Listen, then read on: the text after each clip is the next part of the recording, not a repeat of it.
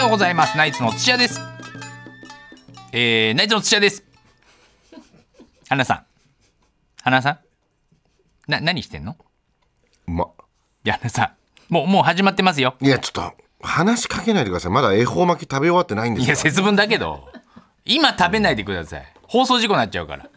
あとちょっと馬って言ってたしね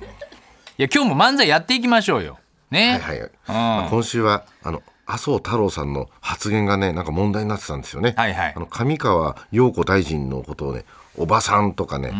美しい方とは言わないとかね言ったりあとさらに上村さんって間違えて名前呼んだりねあ今の時代では完全にアウトな発言ですよね。ピンときたんですよ、麻生さん昭和からタイムスリップしてきたんじゃないだかかならとそ思のうドラマ不適切にも程があるみたいに絶対そうでしょ、ねだってそうじゃなかったら今の時代あんな発言しないよね、まあそれぐらいねあの昭和の頃はおばさんとか綺麗じゃないとか平気で言ってたじゃないですか、まあ確かにね、あのー川上を上村って言ったりね関係ないだろうね、読み間違いは普通に失礼だからそれ令和昭和関係ないですよ。うんヤフーヤフーで調べてきました僕も二度と間違えないように気をつけないといけませ 花んさんボケだからで間違いないとそれはそれでダメなんですけどね。あの不適切にも程があるが話題ですけど、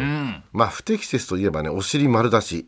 えーお尻丸出しといえば相撲の世界でも大きなニュースこがあんりなます思い出し方だよね。ね琴ノ若が大関に昇進しままあしそたれはおねめでたいですけどね。えーもう一つお尻丸出しといえばね、えー来年の朝ドラ「アンパン」のヒロインが今田美桜さんに決まりましたこの作品はアンパンマンの作詞は柳瀬隆さんとその奥さんがモデルということでとても楽しみですよね、どの部分がお尻丸出しなのかちょっとわかんないですけどね。アンパンマンはねいまだに子供に大人気ですけど、これからの時代ですからねコンプライアンス的にどうなっていくか分かんないですよ怪しいところはたくさんありますからね、